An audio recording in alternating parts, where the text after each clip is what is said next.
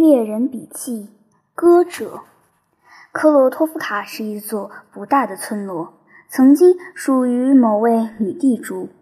她因自己急躁而机灵的脾性，而被远近乡邻称为“剃刀婆”。如今，村子落在了一位从彼得堡来的德国人名下。整座村子铺在一片光秃秃的斜坡上，从上到下被一条深沟隔开。沟子深不见底，蜿蜒曲折，被冲刷得坑坑洼洼，径直穿过村中的街道，比河流还空荡。河上起码还可以架一座桥。就这样。深沟将可怜的村子截成了两段，几株瘦弱的爆竹柳胆怯地趴在它布满沙石、又黄又干、宛如黄铜的侧壁上。这里还躺着大块大块的粘土质石头，景色并不宜人，乏善可陈。不过乡邻们却熟悉去科洛托夫卡的路。还乐颠颠的去得挺勤，在这沟子的头部，离它起始处的狭窄缝隙几步远的地方，立着一座四方形的小木屋，与其他的屋子都有一定的距离。它以茅草铺顶，伸着一个烟囱，屋子只开了一扇窗，像一只炯炯的眼睛望向沟子。冬夜里，屋子里的灯火照亮着这扇窗，远远地闪烁在寒夜的迷雾中，就像给过路的人们点亮了一盏指路灯。屋门的上方挂着天蓝色的木匾，原来这是间小酒馆，被大家戏称为收容所。这酒馆里的酒价并不低，却比远近类似的场所生意都要好。这其中的原因就是掌柜尼古拉伊万内奇。尼古拉伊万内奇曾经是个长着全发、脸色红扑扑的苗条青年，如今却已发福的走了样，头发也花白了。整个脸耷拉下来，前额肥满的将皱纹撑成针般的细线，善意的眼神里透露着几分皎洁。他在科洛托夫卡住了已经将近二十多年，像多数掌柜一样，尼古拉伊万内奇是个机灵、善于变通的人。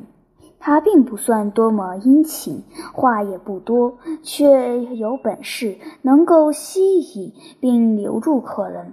大家特别乐意坐在他的长桌前，被他安详愉快却也淡然机敏的目光扫视。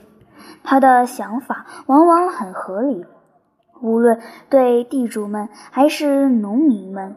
亦或是小村民们的生活习性，他都很了解。有谁遇到了什么困难，他还能给点不错的建议。不过，他是个深慎的个人主义者，喜欢旁观。只有对那些偏爱的主顾，他才会无意的口气绕着弯子点拨点拨。好叫人看问题的本质。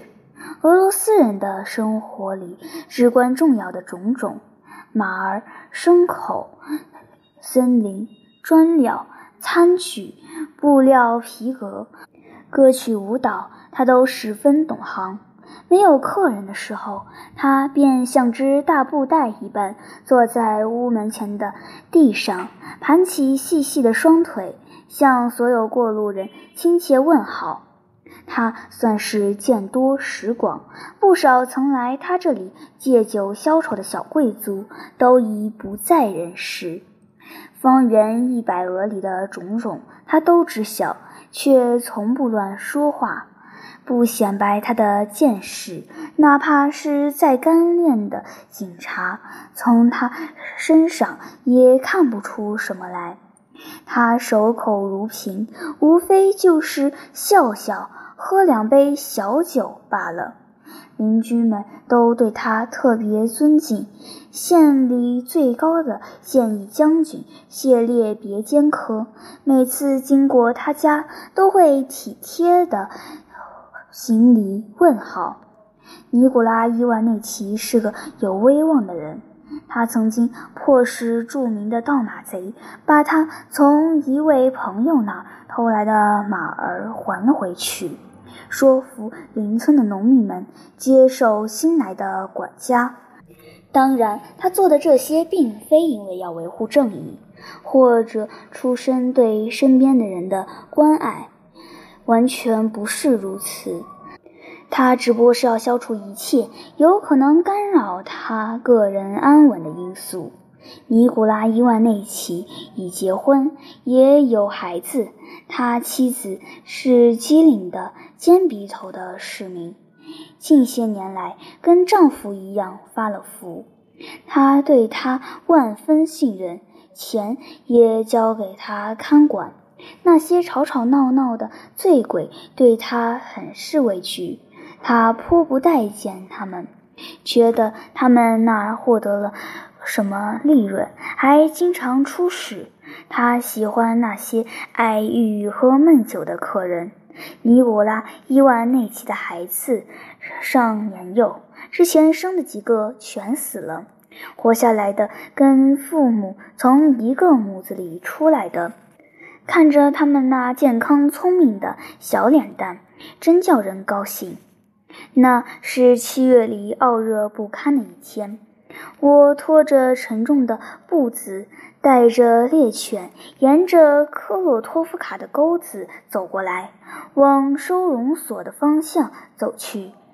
太阳火力全开，在空中可劲燃烧着，蒸烤着大地，空气里弥漫着闷闷的土腥味。白嘴鸭和乌鸦们。毛色正亮，张大了鼻孔，无奈地望着路人，像是在祈求怜悯。只有麻雀们痛苦的表情，扑扇着羽毛，比之前叫得更起劲，停在栅栏上打打闹闹。只见它们呼的一下从土路上腾起。像成片的乌云一般，在绿油油的大麻地上盘旋。我口渴万分，附近没有什么能喝的水。科洛托夫卡的农民们跟其他草原村落的居民一样，因为找不到泉水和井水，只好在水塘里挑脏水来喝。谁敢把那令人作呕的汤称作水呢？所以我在想，尼古拉伊万内奇这喝杯酒或者格瓦斯。说实话，一年当中的任何时节，科洛托夫卡都不算景色宜人。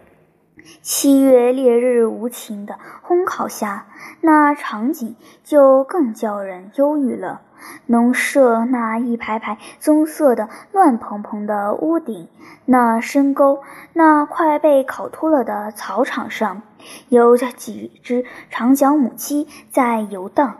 那灰色的杨木棚上，代替窗子的是一个个黑洞。那地主旧宅的废墟周围，长满了荨麻和各种野蒿草。漆黑的水塘像是被烧开了一样，浮着一层鹅毛。塘边是一圈半干的烂泥和一处歪歪斜斜的水坝，坝前一小片被浅浅地踏出来的灰土一般的地里，羊儿们挤来挤去，被酷热折磨得奄奄一息，一个个将头尽可能低垂。仿佛是在期盼这难熬的炎热尽快退去。我步履沉重的走到尼古拉伊万内奇家跟前，惊的孩子们慌张紧张地看着我，狗儿们也对我的到来感到不解，恶狠狠地吠叫起来。他们仿佛要把五脏六腑都吼出来，以至于自己随后都咳出来，快要窒息。忽然，酒馆门前闪出一个高个汉子，没戴帽子，身着粗呢外套，腰间低低的系着天蓝色布条。他看上去像个仆从，一头乱蓬蓬的灰发，干瘦的脸上布满皱纹。他正呼唤着谁，双手飞快地舞着。看样子，挥动的幅度超过了他的预期，很刺激。他刚喝了酒，来呀，来呀！他费力地扬起浓密的眉毛，急急说道：“眨眼鬼，来呀！你看你兄弟，简直就是在爬嘛！这可不好啊，兄弟！大伙儿都在等你，你却在磨磨蹭蹭。”来呀，来了，来了！一个颤颤巍巍的声音传了过来。从屋后右方钻出一个又矮又胖的家伙，还是个跛子。他穿着一件挺不错的厚呢长外套，只套了一个袖子，高高的尖顶帽压到眉毛的位置，使得他胖乎乎的圆脸。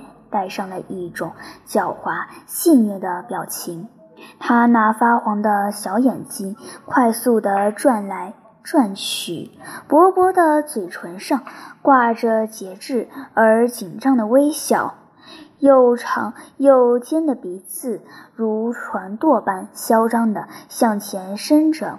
来了，伙计。我说道，朝着酒馆的位置一瘸一拐地走去。你叫我干啥？有谁在等我不成？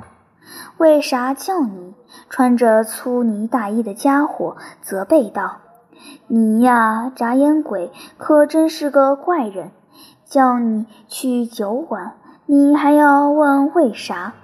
等着你的可都是好人。”土耳其人雅什卡，还有风老爷，日兹德拉卡来的包工头雅什卡跟包工头比试起来了呢，以八分之一桶啤酒为赌注，看谁唱歌唱得好，知道了吧？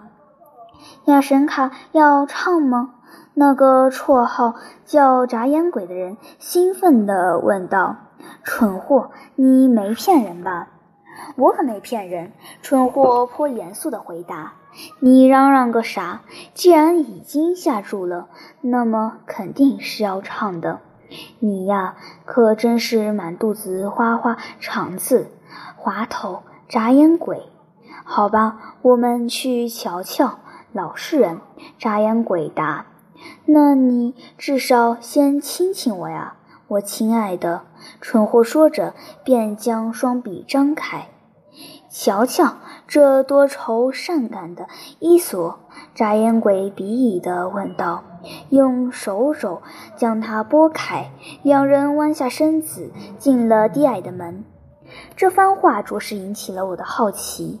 我不止一次听说，土耳其人雅神卡有一把闻名远近的好嗓子。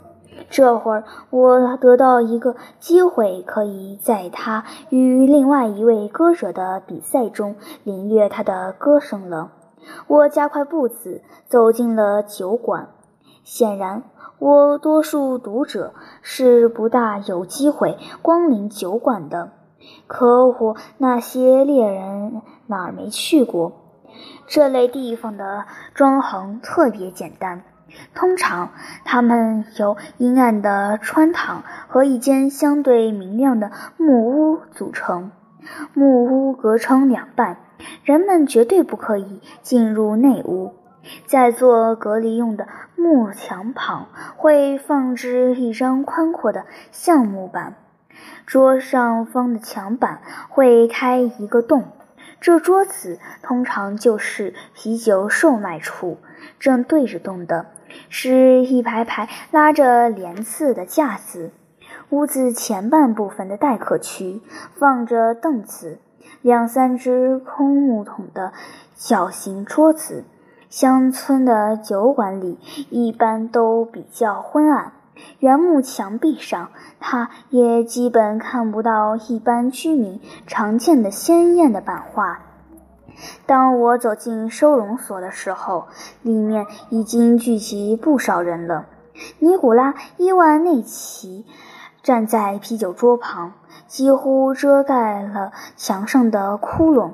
他穿着花里胡哨的印花布衬衫，胖乎乎的脸上挂着慵懒的微笑，用肥白圆嫩的手给刚进来的眨眼鬼和蠢货倒了两杯酒。他身后角落里靠窗的位置站着他那眼尖的妻子。土耳其人雅什卡是个精瘦苗条的年轻人，二十三岁左右。只见他身着极地的蓝天色南京式外套，站在屋子中央。他看上去像个精干的工厂主，而且并不算太健康。他脸颊塌陷，一双灰色的大眼睛里闪着不安，笔直的鼻子配着细小好动的鼻孔，洁白的前额呈缓坡形，一头亚麻色的全发向后梳着，厚实的嘴唇看上去很有感染力。他的整张脸给人多愁善感、充满激情的印象。他很是激动，不停眨着眼睛，呼吸急促，双手颤抖着，像是得了热病。事实上，他的确像那些在众人前讲话或者演唱的人一样，突然浑身发热。他身旁站着一位四十岁上下的汉子，宽肩、高颧骨，额头很低，长着一双达达人的小眼睛和又短又平的鼻子，下巴呈四方形，一头乌黑的头发看上去像胡茬。他那黝黑的泛着浅灰色的脸上。特别是苍白的嘴唇上带着某种奇特的表情，说不上是安静沉思还是狰狞。他几乎没有动，只是缓慢地四下里看着，仿佛带着枷锁。他身着一件镶着光滑铜扣的旧长褂，粗壮的脖子上系着一条黑色的旧丝巾，大家都叫他疯老爷。亚什卡的对手，日兹德拉来的包工头，坐在面圣像下的长凳上。这是一位个子不高、三十岁上下的男人，马脸、全发，鼻子扁平朝天，褐色的双眼非常灵活，胡子稀稀拉拉的。他插着手，机灵的四下里张望着。套着考究的镶边的皮靴，双脚无忧无虑地荡着、晃着，敲打着地板。他穿着一件灰呢厚外套，带棉领子，里面深红色的衬衫领口系得紧紧的，扎眼的外露着。门右方的屋角的桌子旁，坐着一位身材窄小、肩上破了一个大洞的思维塔袍的汉子。阳光穿过积满灰尘的小窗玻璃，投下的稀薄泛黄的光束，似乎没法战胜屋子里持久的滋艳。屋里的一切物件都如斑斑点点的一般，勉强被照亮而已。不过这里几乎称得上凉爽。我一跨过门槛，闷热感就如包袱一般从我肩上卸了下来。我发觉自己的到来没有引起尼古拉·伊万内奇的客人们的注意。不过，他本人一见我来了，便像熟人一样行了个礼。客人这才静下来，多看了我几眼。我点了啤酒，在角落里穿着破斯维塔袍的汉子边坐了下来。那么，蠢货一气喝干了啤酒，突然大叫了一声。只见他仍旧奇怪地挥舞着双手。若不这样，他看来是没法说话的。还等什么？该开始了吧？啊，亚莎，开始吧，开始吧！尼古拉伊万内奇道：“是可以开始了。”那包工头面带自信的微笑，冷冷地说道：“我准备好了，我也准备好了。”雅科夫激动地说：“开始吧，伙计们，开始吧！”扎烟鬼嚷嚷道。虽然大家都一致表示同意，却没人开始。那包工头甚至都没有起身，大家似乎在等着什么。开始，风老爷阴沉而激烈地说道。雅科夫抽搐了一下，包工头站起了身，扯了扯腰带，咳嗽了几声。谁先开始？他略微换了一个声调，问风老爷：“那家伙呢？”张开肥厚的双脚，将双手几乎及肘插到灯笼裤的裤袋里。依旧站在屋子中间不动。你来吧，你先。包工头蠢货嘟囔道：“你先来，兄弟。”风老爷斜斜地瞧了他一眼。蠢货微微哼了一声，胆怯了。他看了看天花板，耸耸肩，不吱声了。得抓阄。风老爷缓缓地说。把那一大壶啤酒放到桌面上来。尼古拉·伊万内奇弯下，呼哧呼哧地将啤酒提起来，放到了桌上。风老爷看了看雅科夫，说道：“怎么着？”雅科夫在口袋里翻了翻，掏出一枚铜币。用牙咬了一个记号，包工头从外套里掏出新的皮夹，不紧不慢地解开绳扣，将大把硬币倒在手里，选出一枚崭新的铜币。蠢货把他那顶又脏又破、帽檐都已经撕破了的大檐帽递了过去。雅科夫和包工头都将自己的硬币抛了出去。你选吧，风老爷对眨眼鬼说。眨眼鬼得意地冷笑了一下，双手抓起那帽子晃了起来。一瞬间，屋子里变得异常寂静，铜币互相打击着，发出轻微的响声。我四下里仔细打量了一番，每张脸上都带着紧张而期待的表情。风老爷自己也眯起眼来。我的邻座那位穿着破斯维塔袍的汉子，则伸长了脖子，好奇地瞧着。眨眼鬼将手伸进帽子里，抽出了包工头的铜铜币。大家都叹了口气。雅科夫红了脸，包工头捋了捋头发。我都说过了，该你先来。蠢货嚷道：“都说过的吗？你别叽叽喳喳的。”风老爷鄙夷地说：“开始吧。”他朝包工头点了下头，说道。我该唱哪首歌呢？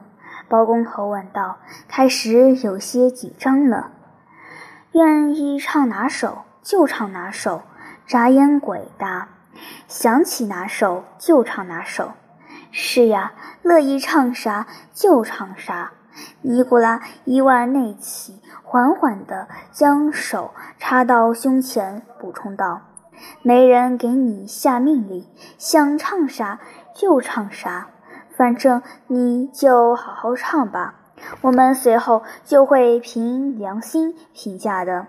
那肯定凭良心的。蠢货附和着，舔了舔空杯子的边儿。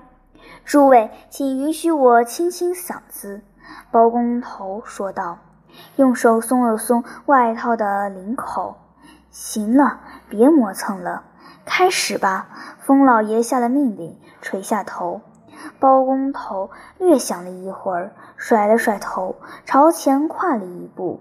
雅科夫紧紧盯着他。在描述比赛本身之前，我认为有必要对各主要人物做些交代。对他们中的一部分人，我已经有了些了解。我之前在收容所里遇到过他们。其余的人的情况，我是在这之后打听到的。就从蠢货开始吧。此人真名叫叶弗洛拉夫·伊万诺夫，但远近乡邻都叫他蠢货，他自己也这么叫。这绰号算是紧紧跟上他了。的确，这绰号与他那卑微而总是慌慌张张的特点十分吻合。这是一个嗜酒成性的光棍仆从。他自己的主子早就放弃他了。他没有任何职业，没有一分钱的收入，每日却总能在别人那里蹭着酒喝。他倒是结交甚广，熟人们还总是给他酒喝，招待他吃茶点。他们自己也很纳闷，为什么要这样做。因为蠢货不仅会逗乐，成天没头脑的唠叨这唠叨那，厚颜难缠，肢体语言激烈怪异，还总发出不自然的大笑，令大家十分嫌弃。他既不会唱，也不会跳，从出生起连句正常话都没说过。满嘴胡说八道，东骗西骗，是个十足的蠢货。方圆四十里内，只要哪里有酒，那就少不了他。他肯定会赖皮赖脸的在客人们中间盘旋。大家对他都习惯了，把他的出现当成了某种不可避免的坏事。当然，对他的态度也是鄙夷的。能镇住他，让他不捣乱的，只有风老爷一个人。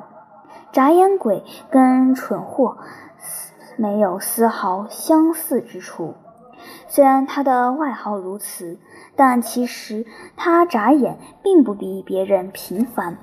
众所周知，俄罗斯人民起外号是非常在行的。尽管我曾尝试探清此人的过去，在他的履历里还有不少地方对我和其他人来说是盲区，说的文绉绉一点话，就是笼罩在迷雾之中。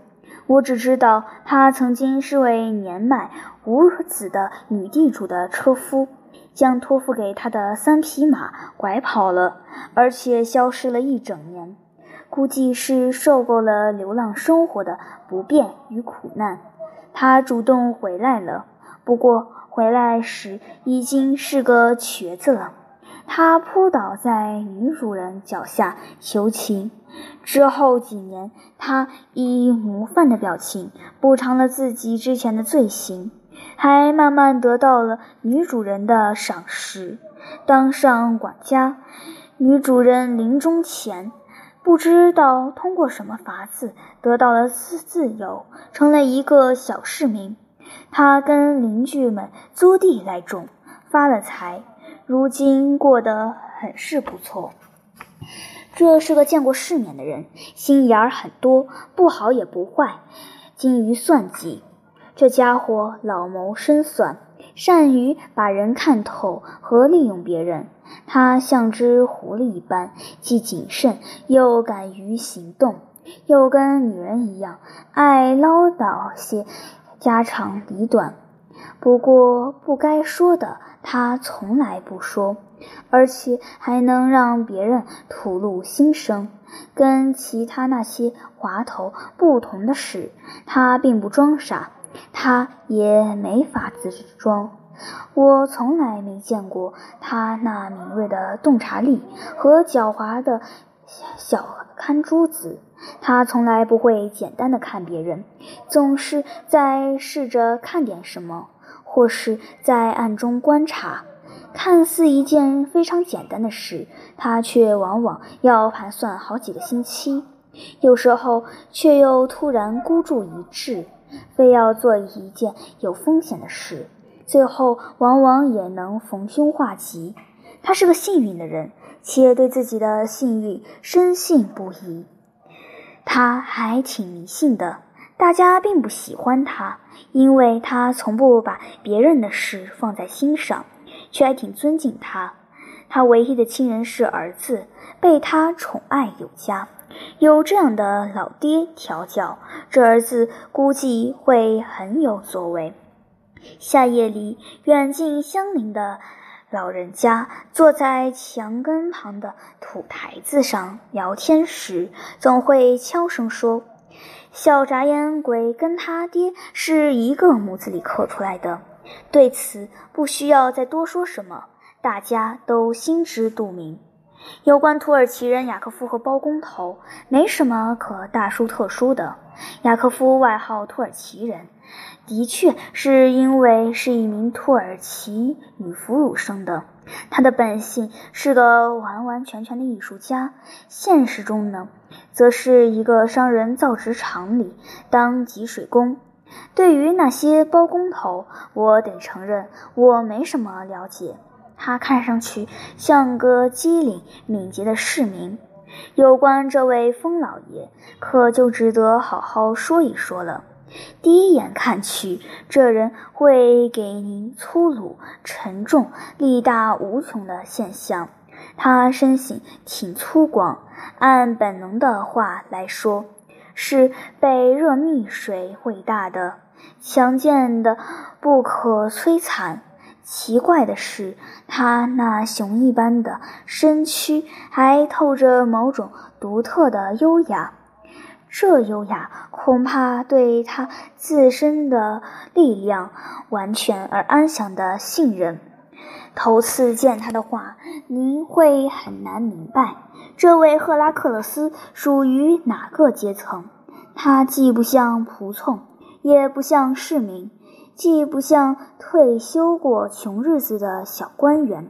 也不像那些破落的家业不大的爱打闹的小贵族，他完全是自成一派，谁也不清楚他是从哪来到我们县。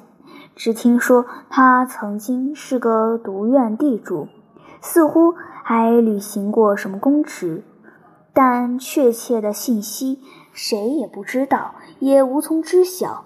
他自己也不会说，像他这么不多话又阴沉沉的家伙很是少见。同样，谁也没法说清他靠什么过活。他什么手艺也不会，从不去谁家做客，不跟谁打交道，钱也倒是不缺。虽然不是什么大钱，但总还是有的。他为人说不上谦卑，他身上毫无谦卑之处，却很低调。他仿佛对周围的人视而不见，也丝毫不需要任何人的帮助。风老爷在这周围的区域里非常有权威，尽管他确实并没有权利命令别人。甚至对那些偶然遇到的人毫无强迫其服从之意，大家却对他很是服气顺从。只要他说什么，大家就乖乖听从。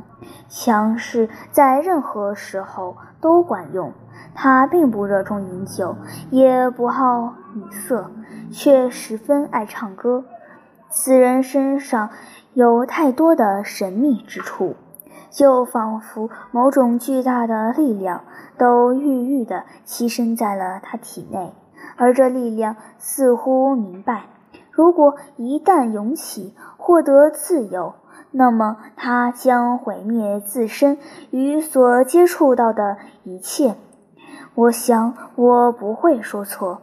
此人在之前的生活里已经遭遇过类似的爆发，他勉强熬过了一劫，但也汲取了教训。如今将自己牢牢地控制着。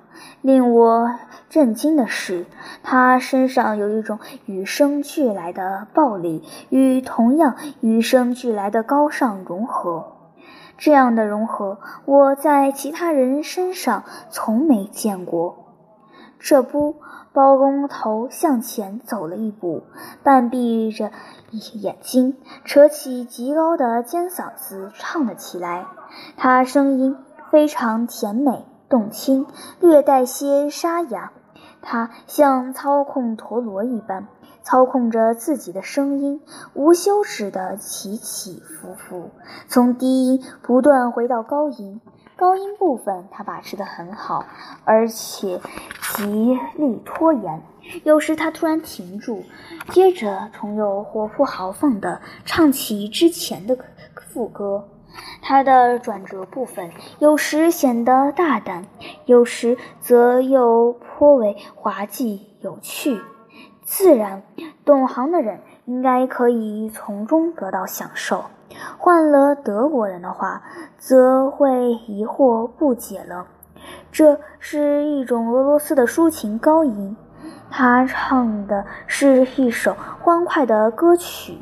由于他在演唱中不断地加以修饰，添加了许多辅音和感叹词。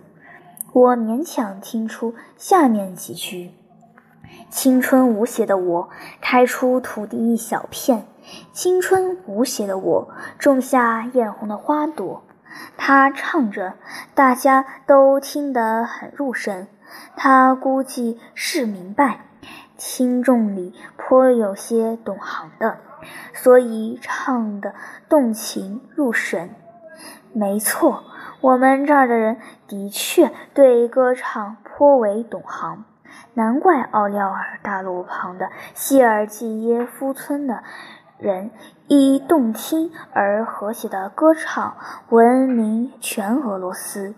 包工头唱了挺久，却没能在听众中引起多大的共鸣，大家对他并不大支持。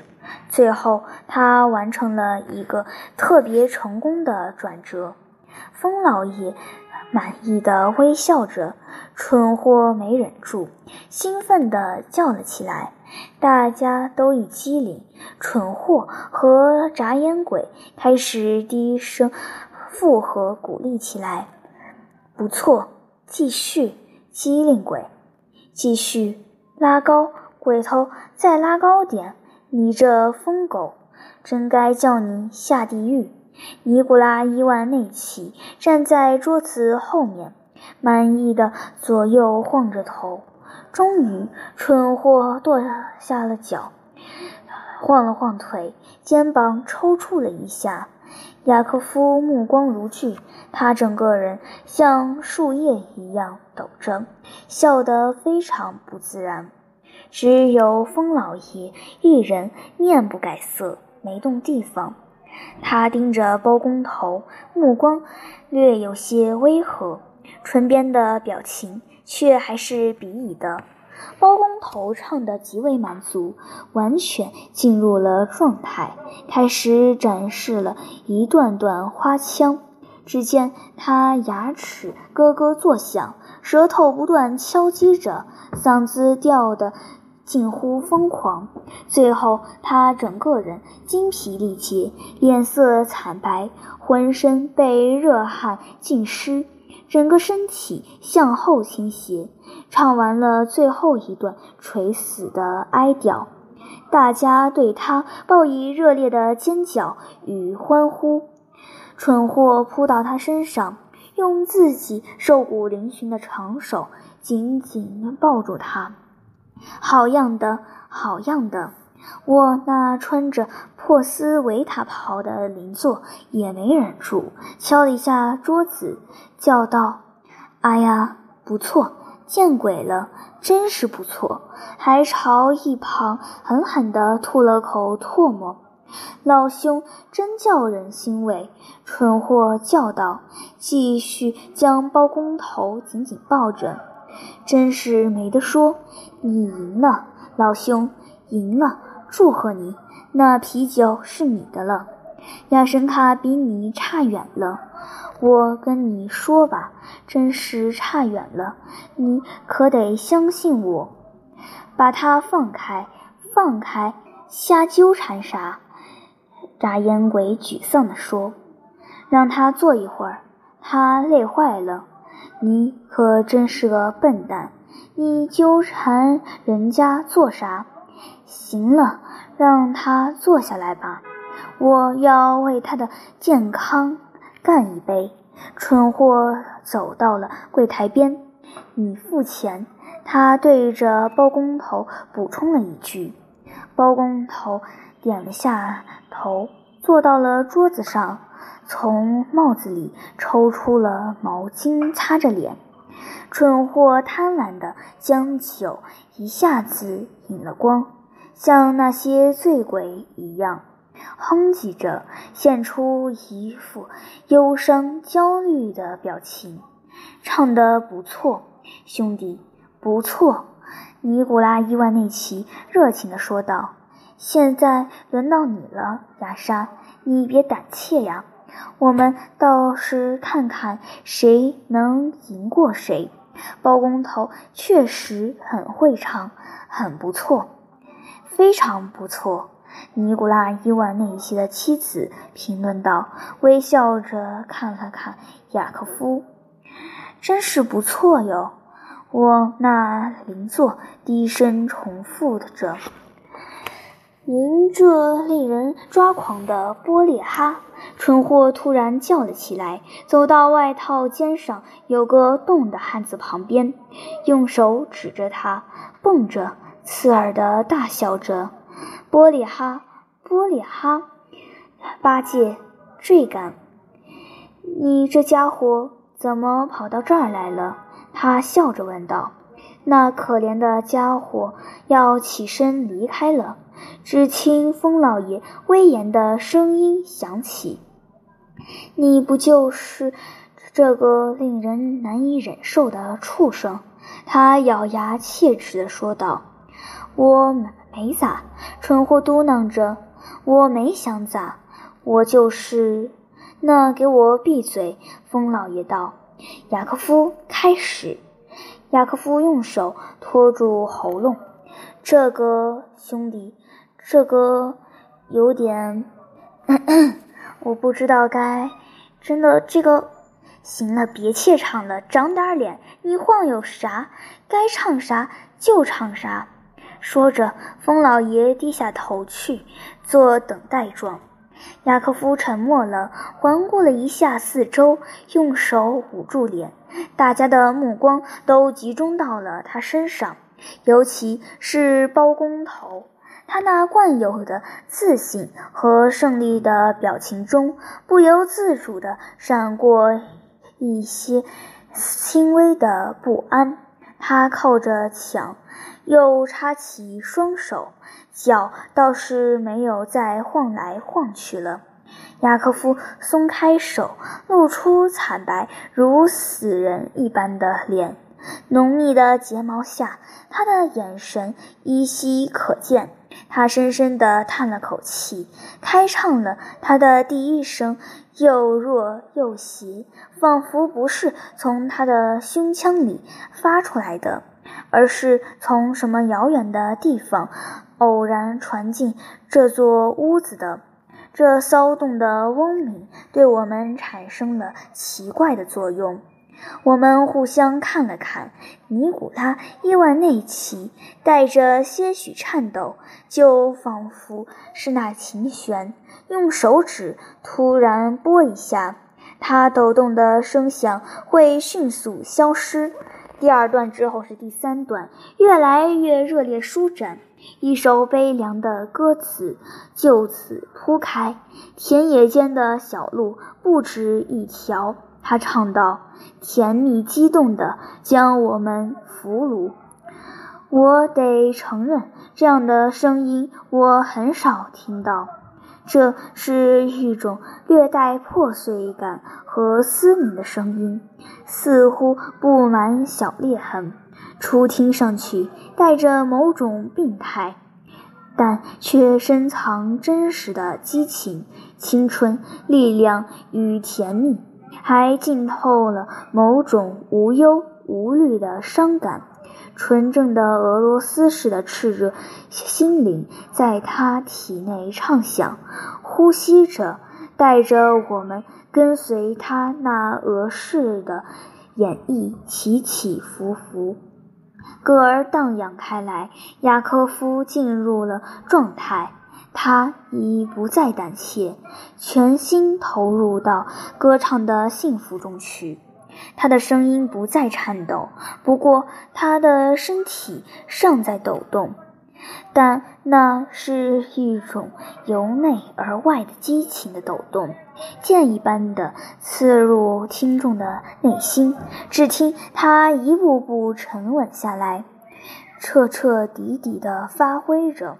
我记得某个傍晚退潮时分，我站在浅浅的沙滩上。伴着远处海浪的轰鸣，看见一个白色的大个儿海鸥，它坐在那里一动不动，丝滑的胸脯面向深红色的晚霞，只偶尔缓缓地对着熟识的大海。低垂的红日张开长长的羽翅，听着雅科夫的演唱，我想起了他。他唱着，似乎忘记了自己的对手和我们这些听众，却像一位被浪花托起的精神的游泳健将一般，被我们沉默而激烈的感应所撑起。他唱着，发出每一个声音都带着某种熟悉而开阔的气息。就像那亲切的草原在眼前展开，伸向无穷的远方。我渐渐感到内心激荡不已，眼里涌出了泪水。忽然，一阵低沉而节制的哭声惊到了我。我回过头看，是掌柜的妻子在哭泣。她用胸口抵着窗户。雅科夫快速地扫了他一眼，他唱得更起劲、更甜美了。尼古拉·伊万内奇垂下了头，扎烟鬼回过神来，蠢货整个人都快融化了，张大了嘴，傻乎乎地站着。穿灰色外套的汉子在角落里悄悄抽泣，痛苦地呢喃着，摇着头。风老爷紧紧皱起眉头，那钢铁般的脸上流下一行沉重的泪水。包工头用拳头抵住前额，一动不动。如果雅科夫不在一个特别细高的音节上停止的话，我不知道大家的沉醉会怎样收场。他的声音就断了一般的停住，没有人尖叫，没有人动弹，大家似乎都在等待他会不会继续唱下去。他张开眼，好像被我们的沉默所惊醒，询问的目光扫了一圈，终于明白胜利属于他。雅莎，风老爷开口说道。将手放到他肩上，便又沉默了。我们像被拴住了一般站在原地。包工头静静地起了身，走到了雅科夫跟前。“你是你的，你赢了。”他艰难地说完，便一下子冲出了屋子。他迅速而决绝的动作，仿佛打破了魔咒。一瞬间，大家热闹的聊了起来。春货蹦着，挥舞着双手，像转动了墨子一般，眨眼鬼一瘸一拐地走到雅科夫面前，对他亲了又亲。尼古拉伊万内奇站起身，隆重地宣布。自己掏腰包，再给胜者加一桶啤酒。风老爷的脸上绽放出我之前从未见过的善意的笑容。穿灰色外套的汉子躲在角落里，双手擦着眼睛，摸摸脖子和鼻子，捂了捂胡子，不断念叨着：“真是不错呀，不错。”真他妈太棒了！尼古拉伊万内奇的妻子满脸通红，快速起身离开。雅科夫享受着胜利，孩子一般容光焕发，双眼满是喜悦。大家把他推到台前，他来叫那些哭泣的稀里哗啦的穿灰外套的汉子。还叫掌柜的儿子去把包工头找回来，包工头没能找到，畅饮却开始了。蠢货高高举起双手，唠叨着：“你还得给我们唱，你晚上还得给我们唱。”我又看了一眼雅各夫，便走了出去。我不想再留下，怕破坏了自己的印象。屋外依然炎热难忍，热浪仿佛在地面上结了厚厚一层。透过薄薄的发黑的尘埃，只见深蓝色的天空中仿佛闪烁着几点火光，周围一片死寂。在大自然这精疲力竭的寂静中，隐藏了某种无望而受压迫的情绪。我走到干草房里，在刚割下不久却已几乎干透了的草堆上躺下。我很久没能睡去，耳边久久回荡了雅克夫的声音。终于被炎热折磨得疲惫不堪，我沉沉地睡着了。当我醒来，天色已经暗了下来，周围四散的草堆发出浓郁的湿漉漉的芬芳。星星穿过半翘起的屋顶木条间的缝隙，暗淡的眨着眼睛。我走了出去。晚霞已经褪去，天边只留下一丝它白色的影子。白日里蒸腾的空气中充满了夜晚的清新，还留有温热，胸膛还是渴望着清凉。这是一个无风无云之夜，深色的天空清澈透明，满天繁星隐隐地闪烁着。村子里亮着星星点点的灯火，不远处的酒馆里灯火通明，传来一阵迟钝的喧哗。我仿佛听到了雅克夫的声音，不时有激烈的笑声从那个方向腾起。我们走到窗子前，贴近玻璃往里看，里面的场景乱七八糟，热闹非凡。却叫人不快，大家都醉醺醺的，包括雅克夫。他光着膀子坐在凳子上，扯着嘶哑的嗓子唱着某个低俗的小曲，不时懒洋洋地拨弄一下吉他，头发湿成一簇一簇，脸色惨白。屋子中央是个蠢货，已经醉得东倒西歪。脱了外衣，对着灰色的外套的汉子蹦蹦跳跳。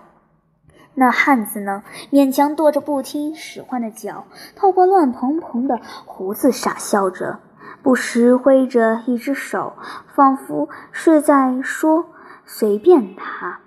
他的表情非常滑腻，无论他怎么尽量抬着眉毛，沉重的眼皮都没法抬起。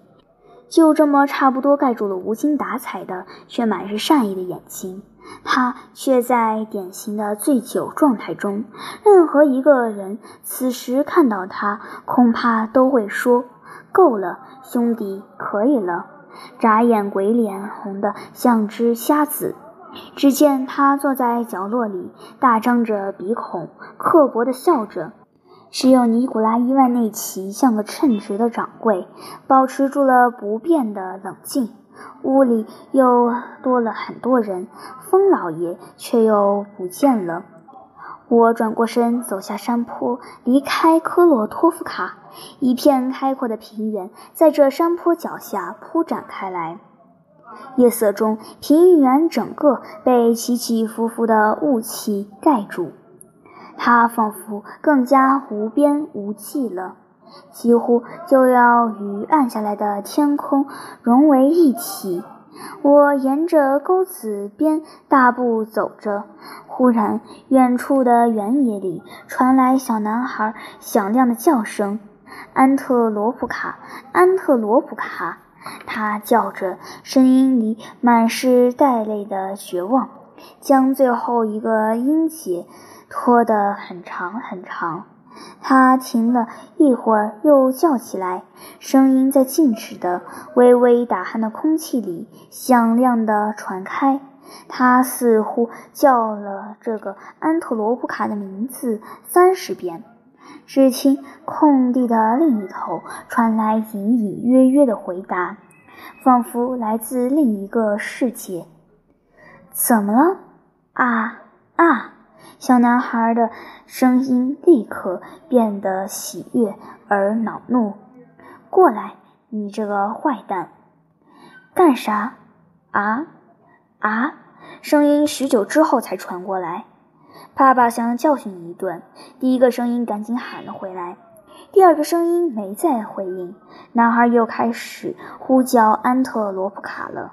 他呼唤的频率渐渐变低，声音也弱了下去。等天色完全暗下去，我已经走到了树林边，还能隐约听到那林子所环绕的，则是我自己的村子，离科洛托夫卡四俄里远。安特罗普卡卡，那声音还在夜影婆娑的空气里隐隐回响。